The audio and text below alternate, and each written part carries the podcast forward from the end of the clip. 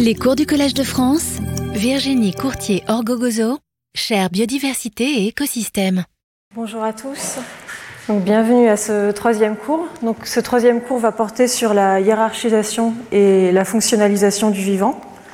Dans une première partie, nous allons voir que les êtres humains ne sont pas plus hauts que les autres euh, êtres vivants dans l'arbre du vivant.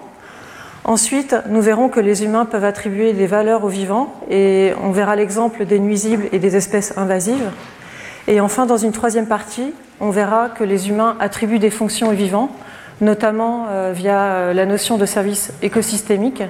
Et nous verrons que cette notion implique que la nature est substituable et que du coup elle est euh, problématique. Donc tout d'abord, notre place dans l'arbre du vivant.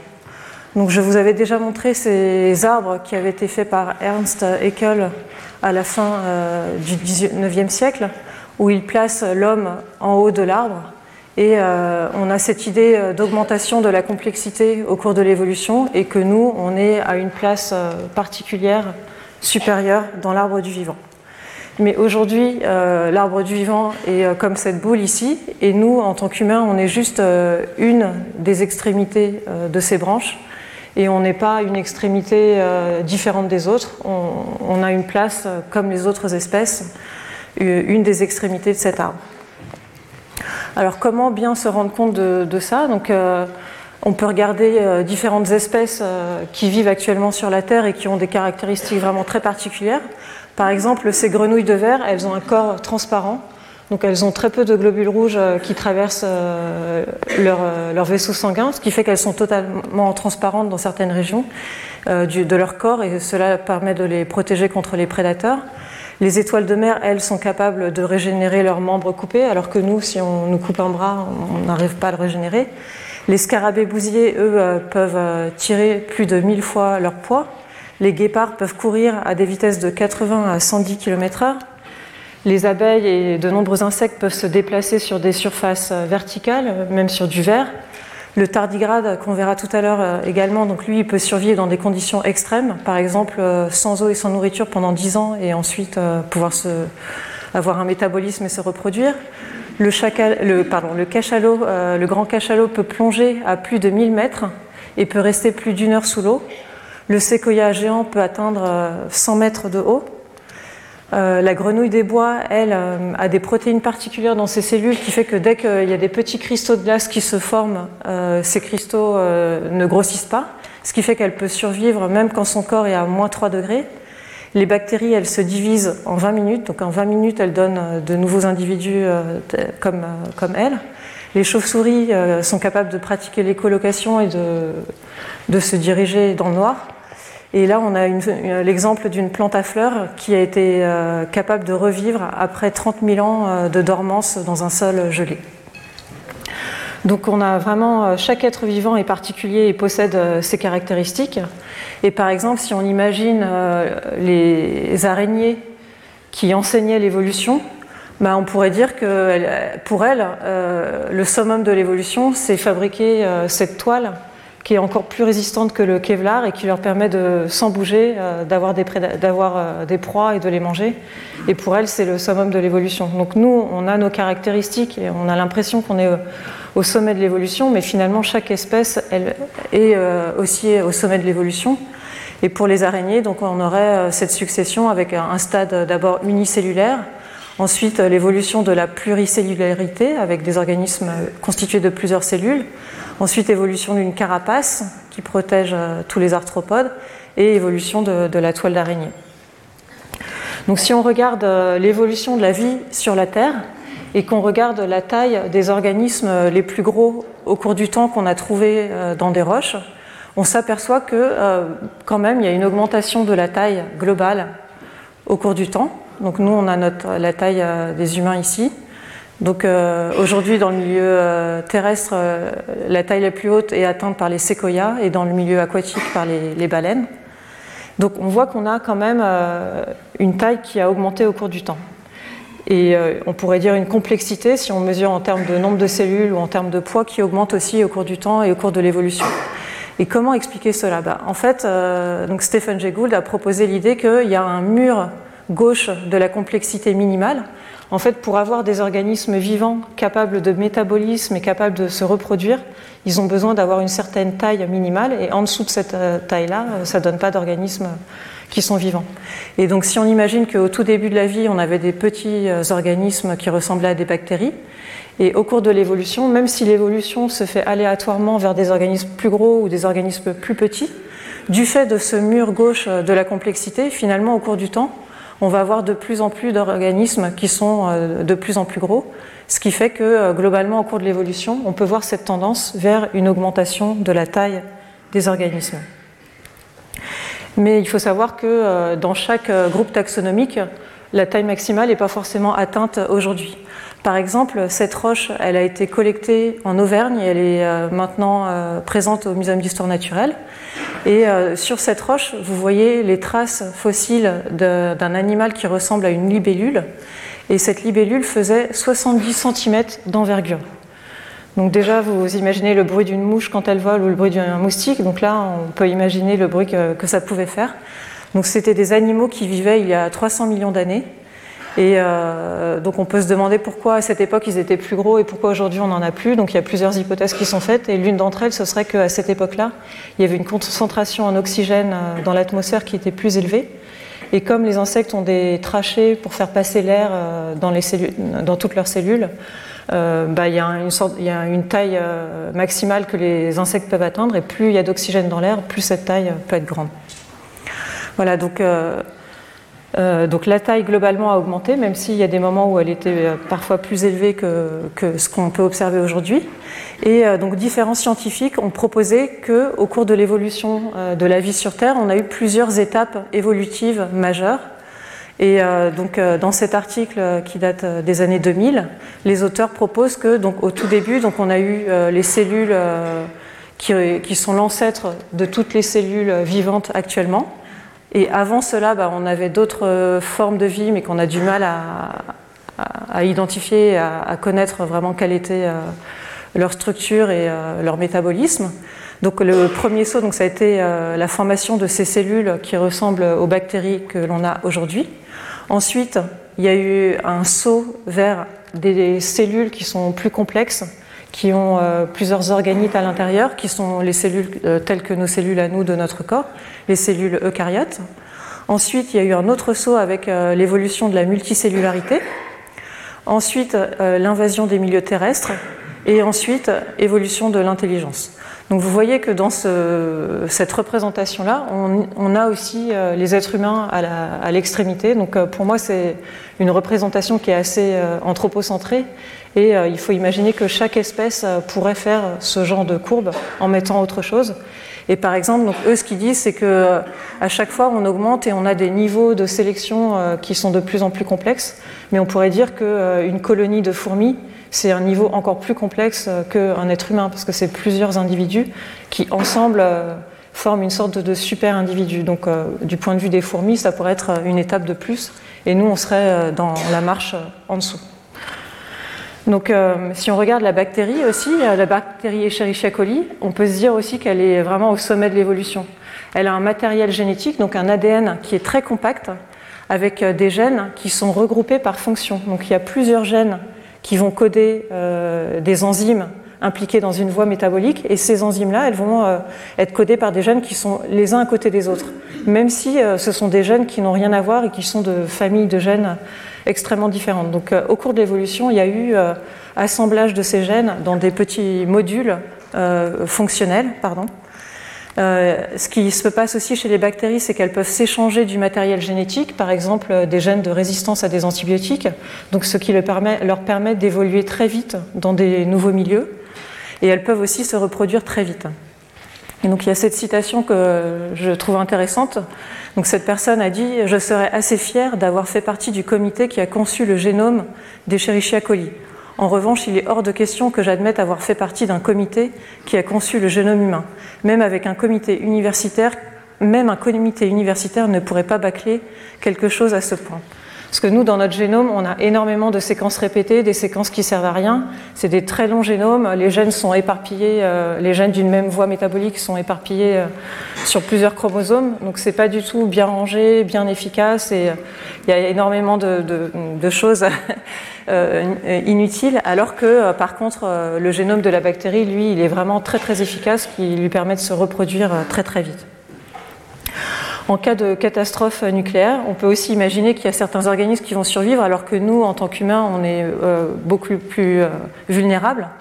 Et un organisme qui va probablement survivre, ça, serait ces, tardigrades, parce qu'ils résistent à des températures extrêmes, donc au froid à moins 270 degrés, mais aussi au chaud à 150 degrés. Et ils résistent aussi à d'autres conditions, à des fortes pressions, à la sécheresse, à l'absence de nourriture pendant plusieurs années, au manque d'oxygène, aux rayons ultraviolets, aux rayons X et au vide spatial. Donc euh, eux, on peut imaginer qu'ils résisteront. Donc aujourd'hui, ils sont étudiés par de nombreux biologistes pour essayer de comprendre euh, leur physiologie particulière. Donc nous, je vous ai dit, on est juste euh, une extrémité de l'arbre, mais comme chaque espèce, on a nos particularités. Donc quelles sont nos particularités? On en a énormément. Donc on a des membres antérieurs qui sont habiles et qui nous permettent d'avoir des outils et de faire différentes choses. On a un corps qui est très endurant et on pense que nos ancêtres euh, réalisaient la chasse à l'épuisement, donc ils euh, suivaient pendant plusieurs heures des gazelles ou euh, d'autres animaux. Et à force, les animaux étaient épuisés, ils ne pouvaient plus courir et c'est à ce moment-là que les humains allaient les tuer pour les manger. On a aussi un cerveau volumineux qui requiert énormément d'énergie. On a un langage élaboré, une forte aptitude à l'abstraction. On a développé des relations sociales avancées. On a un savoir cumulatif euh, grâce au langage, euh, grâce à l'imprimerie et euh, grâce aujourd'hui à l'informatique. On peut avoir donc ce savoir qui s'accumule et qui se transmet de génération en génération. On a développé des outils, de nouvelles technologies. On est capable de produire énormément de nouveaux matériaux, le béton, des plastiques, etc. Et du point de vue de notre physiologie, on a un métabolisme élevé. Même au repos, on consomme beaucoup de calories, notamment à cause de notre cerveau. On a aussi une forte sensibilité au froid parce qu'on n'a pas de poils euh, contrairement aux autres mammifères. On a aussi tendance à l'obésité euh, en présence de grandes quantités de nourriture. Voilà, donc ça, ce sont nos, particularités. Mais euh, quand même, du point de vue, je veux dire, global, on peut dire qu'on est quand même particulier sur la planète parce qu'on a un très fort impact aujourd'hui sur la Terre. Donc si on regarde la masse sèche sur Terre en 2020, les chercheurs ont estimé qu'aujourd'hui, bah, il y a plus de plastique que d'animaux euh, sur Terre, euh, dans euh, les surfaces terrestres. Et si on regarde aussi la, masse totale représentée par les arbres et les arbustes, elle est moins élevée que la masse totale de tous les bâtiments et infrastructures construits par l'homme. Donc les humains ont un impact extrêmement fort, même si du point de vue de leur biologie, bah, ils ont des caractères particulier comme chaque espèce. Donc euh, ce fort impact, on peut le voir aussi euh, si on regarde les traces des humains. On en trouve aujourd'hui partout sur la Terre, sur tous les sommets du monde, au fond des océans et même hors de la Terre euh, avec les satellites et toutes les choses qui sont dans l'espace. les humains produisent 4000 tonnes de déchets par minute. Et aujourd'hui, plus de la moitié de l'eau de ruissellement est utilisée pour les besoins des humains, dont 70% pour l'agriculture, et aujourd'hui, donc, les humains contrôlent 40% de la productivité terrestre. Et euh, l'industrie chimique produit environ 1000 nouveaux produits chimiques par an, ce qui est plus que euh, nos efforts de régulation et de test euh, de tous ces produits, et surtout leur effet en cocktail qu'ils pourraient avoir sur nous, les êtres humains, et les autres êtres vivants. Mais en parallèle de ça, on peut aussi remarquer qu'aujourd'hui, les sociétés humaines ont le pouvoir et la vision d'influencer les conditions futures sur Terre. Et donc c'est la première fois dans l'histoire de la vie qu'il y a un tel choix conscient qui apparaît. Et donc c'est vraiment aujourd'hui un grand défi qu'on a euh, euh, sur Terre d'essayer de voir comment on peut faire pour euh, influencer les, conditions futures. Mais bon, il faut aussi se rappeler qu'il n'y a rien de plus dangereux que quelqu'un qui veut changer le monde et le rendre meilleur. Donc une personne seule peut avoir des idées, mais ce qui est vraiment important, c'est de confronter différents points de vue, d'essayer d'avoir une approche euh, la plus pluridisciplinaire possible euh, pour essayer de voir euh, quelles sont les, solutions qu'on peut avancer. Donc voilà sur cette première partie, sur le fait que donc, en tant qu'humain, on n'est pas plus haut que les autres espèces vivantes actuellement dans l'arbre du vivant, mais quand même, on a une place particulière du fait de notre impact et du fait qu'on a une sorte de responsabilité dans le sens où on peut envisager le futur et voir ce, qui pourrait se, passer en fonction de nos actions.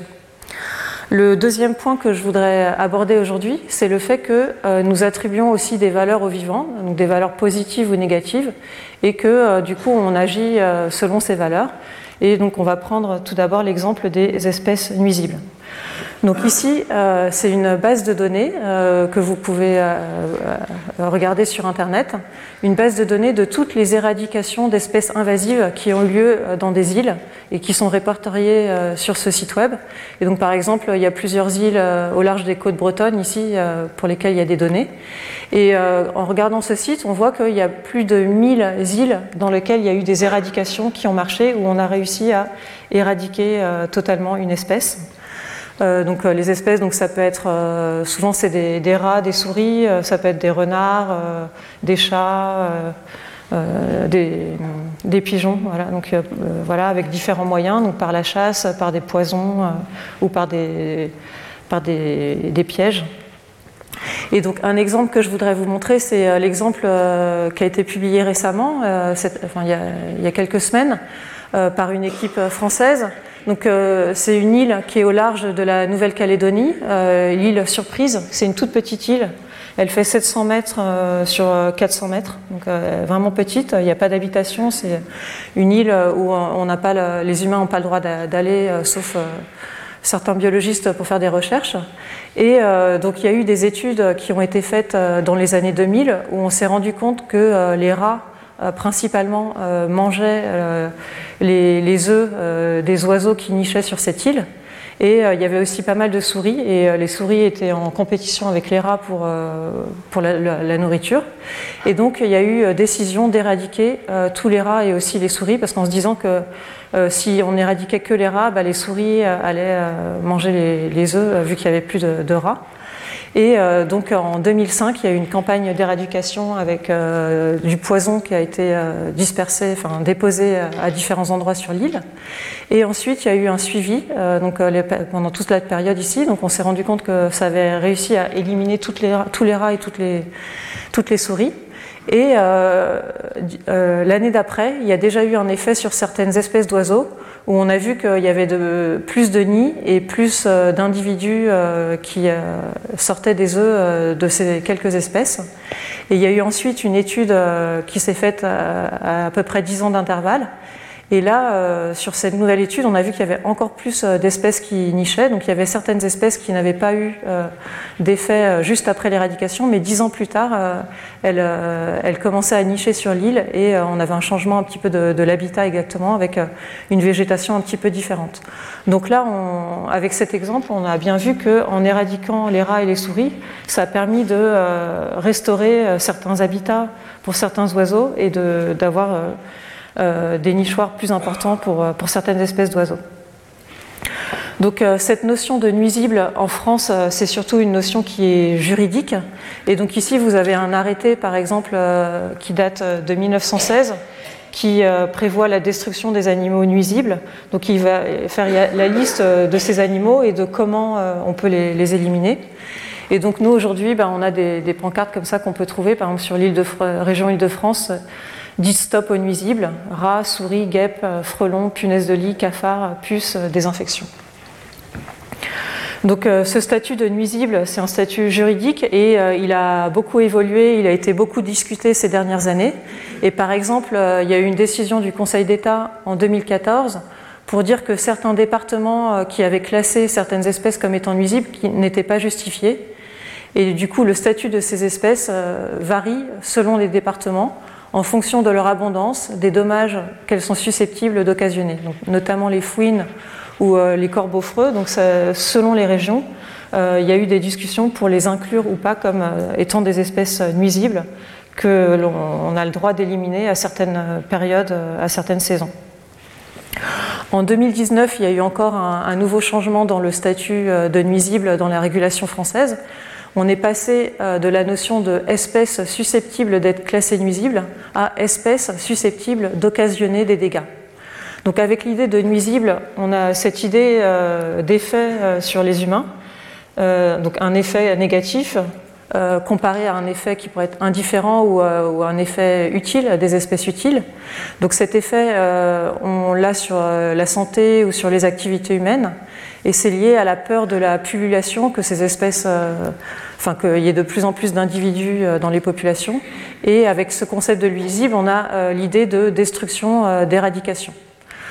Aujourd'hui, avec ce nouveau concept, on pense plutôt à réguler les populations à essayer de mieux comprendre euh, les espèces euh, qui peuvent occasionner des dégâts et trouver des solutions qui ne seront pas forcément euh, de l'éradication. Et donc là, on est plus en termes de gestion d'un ensemble d'espèces dans un écosystème. Donc il y a cette affiche de la hulotte aussi qui est très parlante. Un renard mort, merci les gars, signé les 6000 souris que le renard s'apprêtait à manger dans l'année. Donc voilà, donc quand on a une espèce euh, nuisible, euh, susceptible d'occasionner des dégâts, il faut toujours imaginer euh, les relations qu'elle peut avoir avec d'autres espèces, imaginer l'ensemble de l'écosystème et essayer de voir quel peut être l'effet général.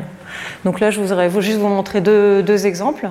Donc l'exemple du ragondin, donc c'est une espèce qui est originaire d'Amérique du Sud, qui a été introduite en Europe à la fin du 19e siècle pour sa fourrure et euh, elle a commencé à causer des dégâts. Euh, notamment, euh, elle a participé à l'érosion des berges, des cultures, la destruction des nids d'oiseaux. Elle était aussi vecteur de maladies.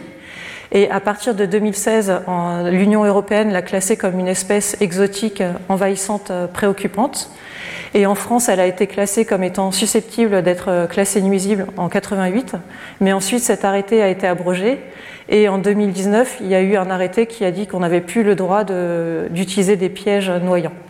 Et donc aujourd'hui, bah, il y a une association euh, qui milite euh, pour les protéger en disant que c'est pas de leur faute euh, s'ils ont été introduits en Europe. Ils sont mignons, ils sont intelligents et c'est pas une raison pour, pour les éradiquer. Donc on a vraiment différents points de vue qui, sont en discussion pour essayer de voir quelle est la, meilleure solution pour, pour gérer le ragondin. On a aussi euh, un cas intéressant avec euh, l'ibis de Bretagne. Bretagne. Donc c'est un ibis euh, sacré qui est originaire d'Afrique. On le trouve par exemple sur les bords du Nil. Et il a été introduit en France dans les années 70-80 dans le parc de Branferré. Et dans ce parc, on a des, spectacles en plein air avec les oiseaux qui, volent en plein air. Et donc à un moment donné, euh, bah, certains ibis se sont échappés. Et euh, euh, ensuite, bah, ils ont commencé à avoir des œufs et à avoir des descendants. Il y a eu une première reproduction qui a été observée en 91 en Bretagne. Et ensuite, leur nombre n'a cessé d'augmenter. Et en 2007, on, avait compté plus de 5000 individus dans la nature autour du parc Branferré. Donc il y a eu plusieurs études qui ont été faites et euh, différentes personnes euh, considéraient qu'il est rentré en compétition avec euh, les autres espèces d'oiseaux qui étaient présentes en Bretagne. Et donc à partir de 2008, il y a eu plusieurs campagnes d'éradication qui ont été lancées et qui ont été promues par les préfectures de Loire-Atlantique, de Vendée et de Morbihan. Et donc l'éradication a consisté à, à, tuer par la chasse et aussi à éliminer les œufs. Mais euh, en parallèle de ça, il y a eu un collectif euh, pour la protection de l'ibis de Bretagne qui s'est mis en place pour expliquer qu'il euh, ne créait pas autant de dégâts que ce qu'on pouvait imaginer. Mais bon, en tout cas, les campagnes d'éradication ont eu lieu. Et aujourd'hui, il y a quelques centaines d'individus qui restent en liberté et qui sont toujours qui sont extrêmement surveillés. Mais euh, donc il y a eu pas mal de discussions euh, à l'époque pour essayer de voir si, ce qu'il fallait faire et est-ce qu'il fallait faire quelque chose. Donc aujourd'hui, euh, dans l'Union européenne, on a cette classification d'espèces exotiques envahissantes et il y a 66 espèces, donc des animaux et des plantes, qui sont classées comme des espèces exotiques envahissantes. Donc c'est des espèces qu'on n'a pas le droit d'importer, de commercialiser ou de libérer intentionnellement. Et donc euh, il y a une euh, prise en compte qui est de plus en plus importante du fait que euh, ce risque d'espèces envahissantes est, important et doit être pris en compte, et notamment en liaison avec le fait qu'il y ait de plus en plus de transports et d'échanges entre les pays. Et donc aujourd'hui, bah, dans les aéroports en France, vous pouvez trouver ces pancartes voyageurs, notre environnement est fragile, protégeons-le. Et euh, donc, euh, il, est interdit bah, de ramener des fleurs, des fruits, des graines, euh, etc., provenant d'autres pays. Donc ça, c'est assez récent, et donc c'est une mesure de protection pour éviter l'introduction d'espèces invasives qui peuvent entrer en compétition avec les espèces présentes en Europe. Donc, je vous ai dit que les réactions des humains face à ces espèces invasives étaient variées. Donc euh, ici, je vais vous montrer deux exemples. Donc un premier exemple, c'est sur une même espèce qui euh, a engendré des réactions différentes dans des lieux différents. Donc euh, l'agent d'Europe en Bretagne, on en trouve beaucoup sur les côtes et il a été élu emblème de la Bretagne en 2016 dans le cadre d'une consultation organisée par l'association de l'Institut culturel de Bretagne.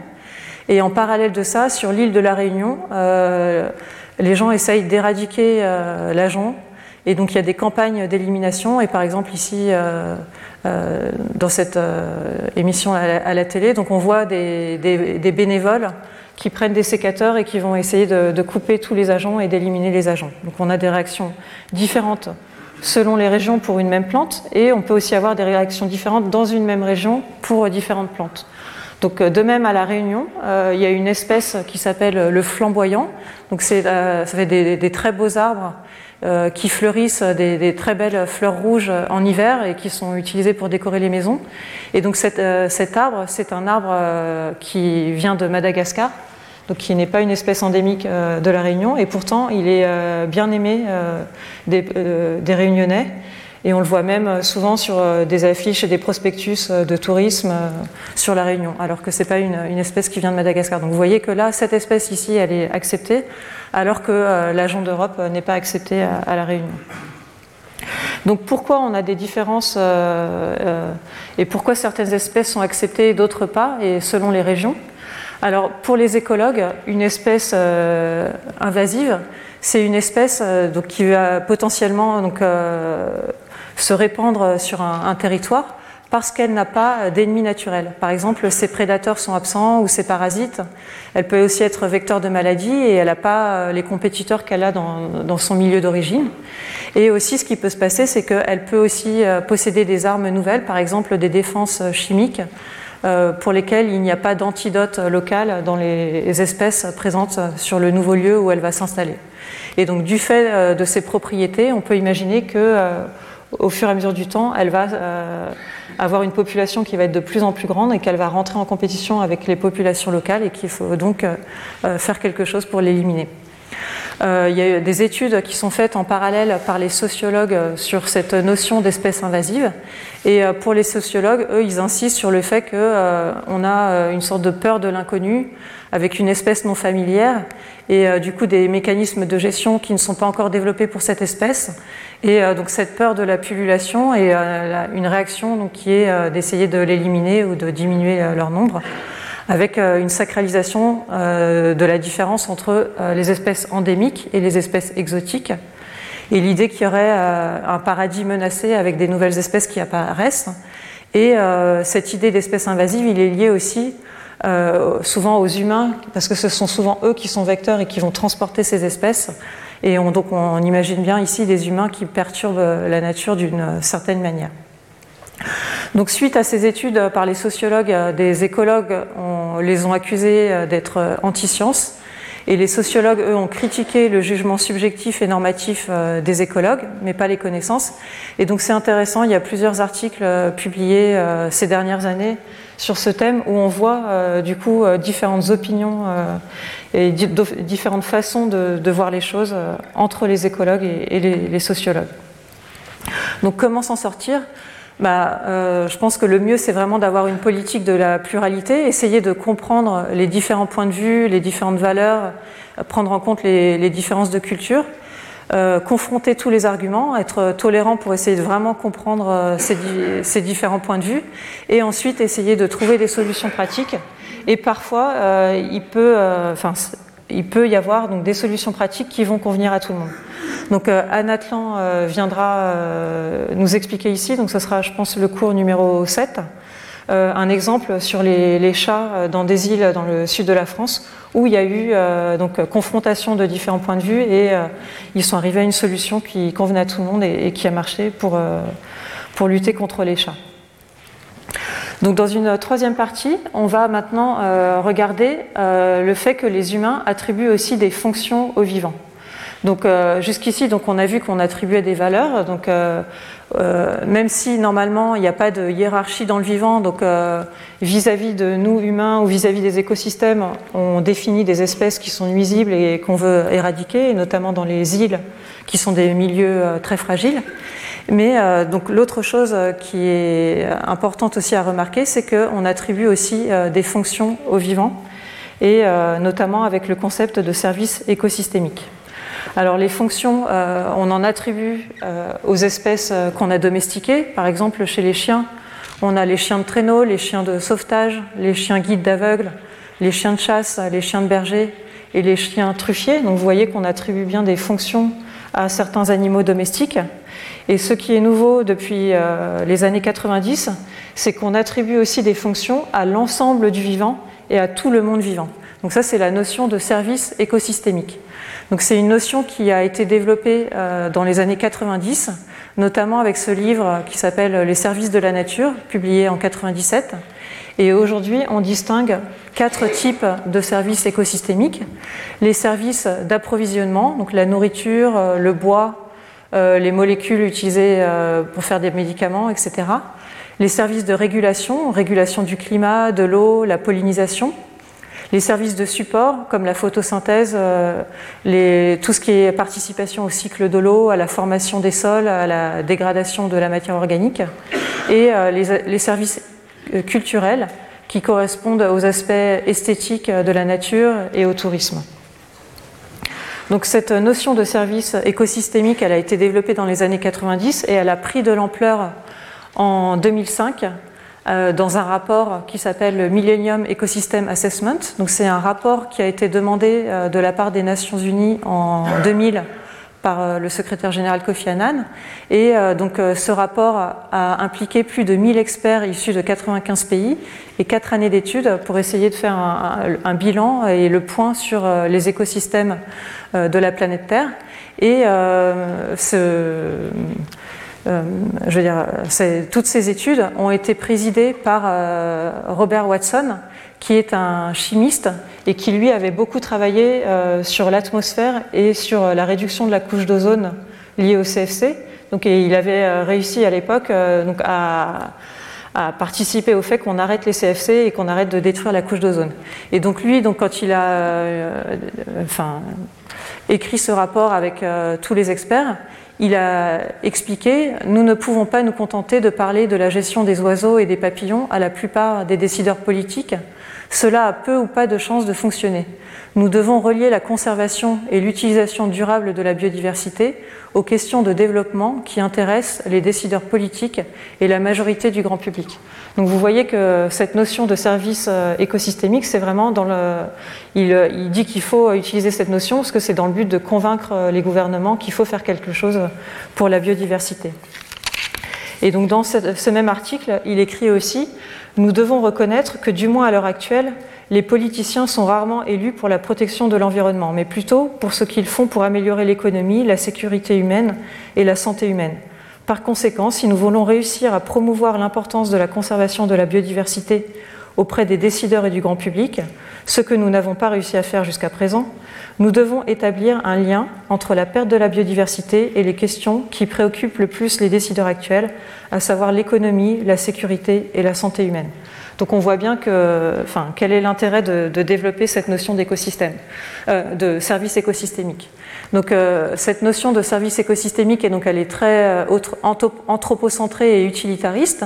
Et effectivement, dans le rapport de 2005, ils disent qu'il faut évaluer l'ampleur et les conséquences des modifications subies par les écosystèmes pour le bien-être humain établir les bases scientifiques nécessaires pour favoriser la conservation et l'utilisation durable de ces systèmes de telle manière qu'ils puissent contribuer, continuer à apporter les services nécessaires à tous les aspects de la vie humaine.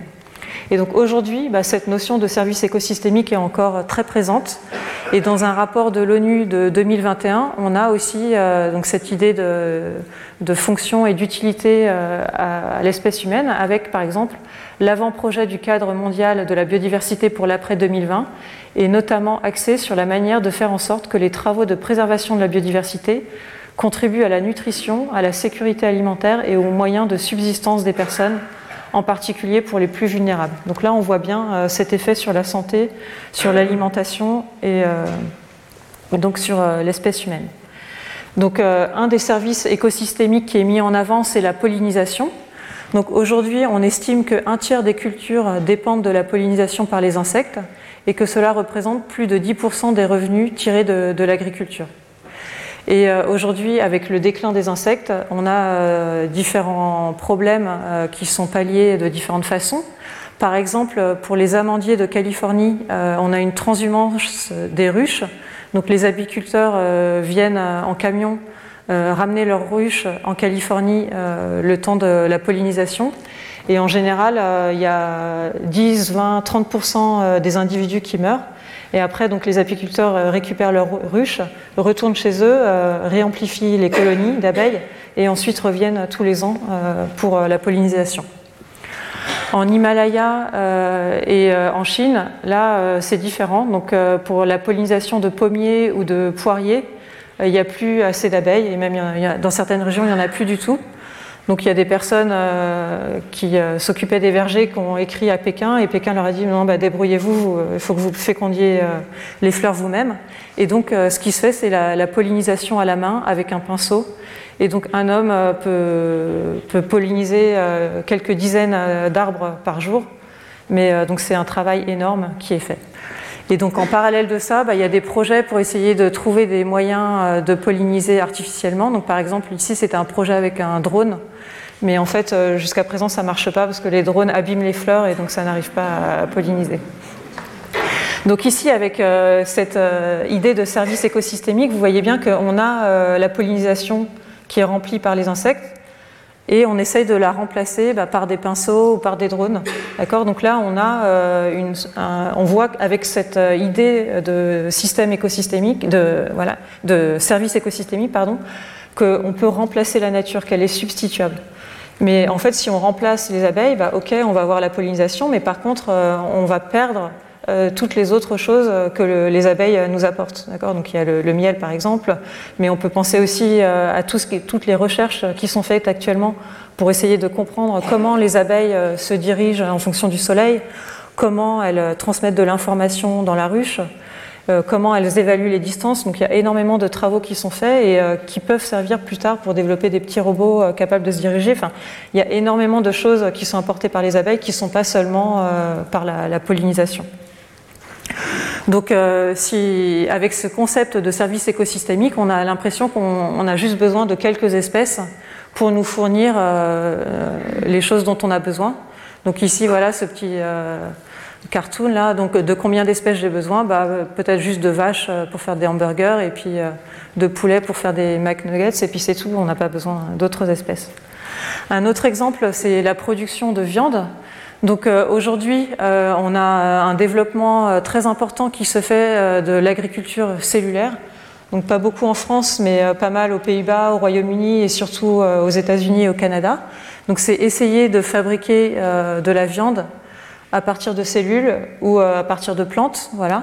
Et donc par exemple euh, Impossible Food, donc eux ils fabriquent des hamburgers euh, à partir de plantes et aussi à partir de levures dans lesquelles ils font produire des protéines de viande. Et donc aujourd'hui, donc il y a plusieurs milliers de restaurants dans le monde, donc surtout aux États-Unis, au Canada, et donc moi-même, bah, la dernière fois que je suis allée en Californie, j'ai mangé ces steaks et effectivement, bah, ça ressemble vraiment, enfin quand on les mange, ça ressemble vraiment à, des steaks. Donc aujourd'hui, voilà, on peut faire des steaks, on peut faire euh, des boulettes de viande, euh, on peut faire euh, des choses qui ressemblent un peu à du poulet. Bon, par contre, on ne sait pas encore faire une grosse côte, une côte de porc ou une côte de bœuf. Donc voilà, on est quand même limité sur les choses, les choses qui sont faites. Mais donc les arguments qui sont avancés, c'est que avec cette agriculture cellulaire, il n'y a pas d'animaux utilisés, donc on respecte le bien-être animal. Il y a des aspects économiques très importants. C'est vraiment un gros marché qui est en fort développement. Euh, donc les pratiques sont changées et potentiellement c'est un nouveau moyen de fabriquer de la nourriture et donc ça pourrait permettre de nourrir les humains et euh, ça a un impact environnemental qui est potentiellement plus faible que les autres euh, moyens de produire de la viande.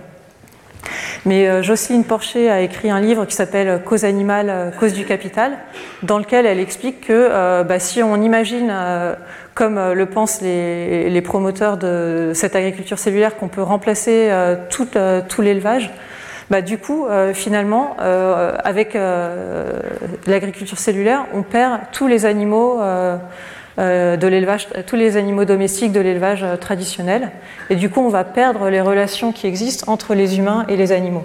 Donc, c'est un moyen, du coup, d'éliminer les, comment on euh, la maltraitance des animaux, mais dans un autre côté, euh, on voit aussi que du coup, euh, on peut avoir de moins en moins d'animaux domestiques, de moins en moins de vaches, de moutons, et le but ici, c'est vraiment d'éliminer qu'il n'y ait plus de vaches, plus de moutons. Donc moi, bah, quand je parle avec certaines personnes euh, certains jeunes, ils se disent bah oui, euh, ça me va, on élimine toutes les vaches, on n'a plus besoin de vaches. Bon, bah, moi personnellement, je trouve que c'est bien de maintenir euh, quand même un élevage traditionnel avec cette relation importante entre les êtres humains et, certains animaux. Et donc je pense que bah, le Peut-être une voie qu'il faut avoir, c'est essayer de trouver un compromis et essayer de ne pas totalement éliminer l'élevage. Et on peut trouver des formes d'élevage qui sont respectueuses des animaux. Donc il y a aujourd'hui donc de nombreux débats autour de ces services euh, écosystémiques, donc euh, qui portent sur différents aspects. Donc euh, avec les services écosystémiques, on ne considère pas les utilités futures ou mal connues de la nature. Donc je vous ai donné l'exemple des abeilles, par exemple, avec tout ce qu'on ne connaît pas sur l'intelligence des abeilles. je pourrais vous donner aussi l'exemple des mouches drosophiles que j'étudie dans mon laboratoire. Donc on étudie la colle qui est produite par les larves avant de rentrer en métamorphose, et c'est une colle qui permet aux individus de s'accrocher à des tiges ou à des feuilles pendant plusieurs jours. C'est une colle qui est à base de protéines, qui n'est pas toxique pour l'environnement. Et on a plein d'espèces de mouches différentes qu'on est en train d'étudier et qui ont des colles euh, qui ont des propriétés adhésives différentes. Donc on peut imaginer, oh bah voilà, on perd une espèce de mouche, euh, c'est pas trop grave. Mais en fait, quand on perd une espèce de mouche, on perd aussi euh, potentiellement une colle qui a peut-être des propriétés adhésives très importantes, mais qu'on ne connaît pas encore. Euh, un autre problème avec la notion de service écosystémique, c'est que ça ne tient pas compte des interactions qui existent entre les écosystèmes. C'est vraiment regarder, euh, attribuer une fonction à, en général, une espèce euh, particulière. cette notion aussi se focalise sur la production, mais pas sur l'accès aux ressources, qui parfois est un des points importants. Et aussi, bah, il, euh, ce concept formalise le problème en termes de maximisation des bénéfices du point de vue des humains, mais ne considère pas les coûts du point de vue de la nature. Or, on peut se demander si les humains ont le droit euh, de spolier la nature et est-ce qu'ils méritent d'être payés euh, pour ne pas spolier la nature. Donc cette idée que la nature doit être conservée pour ce qu'elle est et pour sa beauté et pas forcément pour ce qu'elle apporte aux humains, est développé dans le livre de Henrik Sala, qu'il a publié en 2020, qui s'appelle La nature de la nature. Et donc, euh, dans ce livre, il explique que lui, il a été euh, pendant longtemps écologue, il travaillait sur les milieux marins. Il essayait de, voir l'impact, bah, il étudiait l'impact du réchauffement climatique sur différents milieux océaniques, et il voyait voilà, qu'il y avait des, beaucoup de, euh, de chute de la biodiversité. Et donc à un moment donné, il a décidé de quitter le monde universitaire et euh, d'essayer de voir euh, comment faire pour inverser la dégradation de l'océan. Et donc il a été employé par National Geographic. Et donc il explique dans son livre que dans le milieu universitaire, donc il avait appris à être rationnel et à vraiment bah, laisser de côté les sentiments et les valeurs et donc se focaliser vraiment sur ce qu'apporte la nature du point de vue humain ou de point de vue très euh, matériel euh, utilitariste. Et euh, en fait, quand il a rejoint National Geographic, il s'est rendu compte que cette, cette, vision très matérialiste ne marchait pas pour essayer de, convaincre les gens. Et, et, il dit que voilà, lorsqu'il a rejoint la National Geographic Society, il a appris le secret pour inciter les dirigeants à s'engager dans la protection des espaces naturels, les faire tomber amoureux de ces endroits. Et donc dans le livre, il explique euh, plusieurs cas où, euh, voilà, euh, au Brésil ou dans différentes régions du monde, il, a, fait des voyages avec les dirigeants et il a permis comme ça de les convaincre de lancer des actions pour préserver la biodiversité. Donc vous voyez que là, c'est une vision très différente de la vision de Robert Watson que je vous ai présentée tout à l'heure, qui disait, bah voilà, on va développer la notion de service écosystémique pour essayer de, convaincre euh, le gouvernement. Bah, lui, euh, dans son expérience, euh, c'est pas une, approche qui marche forcément. Donc il y a cette idée que la nature, elle est belle, il faut la préserver juste par sa beauté, pas forcément pour ce qu'elle apporte aux humains. Donc cette idée, donc c'est l'idée de valeur intrinsèque de la nature, une valeur qui est indépendante de toute considération matérielle, donc qui est liée à une valeur affective, esthétique ou morale et donc qui est différente de la valeur euh, instrumentale euh, ou utilitariste que je vous ai présentée tout à l'heure, qui est liée à un objectif humain comme euh, s'alimenter, se protéger des aléas environnementaux, avoir une vie saine, donc qui est une vision utilitariste. Donc dans ce cadre-là, la nature peut être substituée, donc on peut substituer les abeilles par des pinceaux, par exemple, alors que dans l'autre cadre, la nature n'est pas substituable. Donc par exemple, en Nouvelle-Zélande, en 2017, il y a eu une rivière qui a été déclarée personne morale. Donc là, vous voyez qu'on euh, ne peut pas euh, du coup éliminer cette rivière ou la remplacer par des canaux qui apporteraient de l'eau. D'accord? C'est vraiment la rivière elle-même. Et euh, c'est pas juste pour ses fonctions, c'est parce qu'elle est pour elle-même qu'elle est, qu'elle doit, qu'elle est maintenue. Donc dans le cadre euh, des services écosystémiques, il y avait cette notion de service culturel avec les aspects esthétiques euh, de la nature, mais vous voyez que cette vision-là, elle reste quand même utilitariste et anthropocentrée, et elle est basée sur, euh, tous les bienfaits et les apports économiques avec le tourisme qu'apporte la nature. Donc c'est quand même, ça rejoint pas cette idée de valeur intrinsèque de la nature. Et donc la nature, on se rend compte de plus en plus qu'elle est bénéfique euh, et on, essaye de comprendre comment. Donc, euh, par exemple, il y a une étude qui a montré qu'avoir un chien euh, réduit le risque de maladie cardiovasculaire de 25 à 30% et avoir un chat réduit le stress, l'anxiété et les risques de dépression. Il y a eu aussi des études de fait euh, dans plusieurs hôpitaux. Par exemple, ici une étude de 84 dans un hôpital en Pennsylvanie où on a comparé des patients euh, qui avaient une fenêtre qui donnait sur des arbres avec d'autres euh, qui avaient une fenêtre qui voyait, et qui voyaient un mur de briques. Bah, ceux qui voyaient des arbres ont guéri en moyenne un jour plus vite et ont eu besoin de moins d'analgésiques et ont eu moins de complications post-chirurgicales. Et donc il y a plusieurs études qui ont été faites depuis qui montrent cela aussi. Donc aujourd'hui, bah, on sait que la nature est importante et euh, donc par exemple euh, dans nos maisons, euh, souvent on va les décorer avec des plantes vertes. Aujourd'hui, on a aussi l'urbanisme vert qui se développe. Donc là, par exemple, c'est un projet Paris Smart City en 2050 pour essayer de diminuer la production des gaz à effet de serre. Et vous voyez qu'il y a énormément d'arbres un peu partout dans Paris.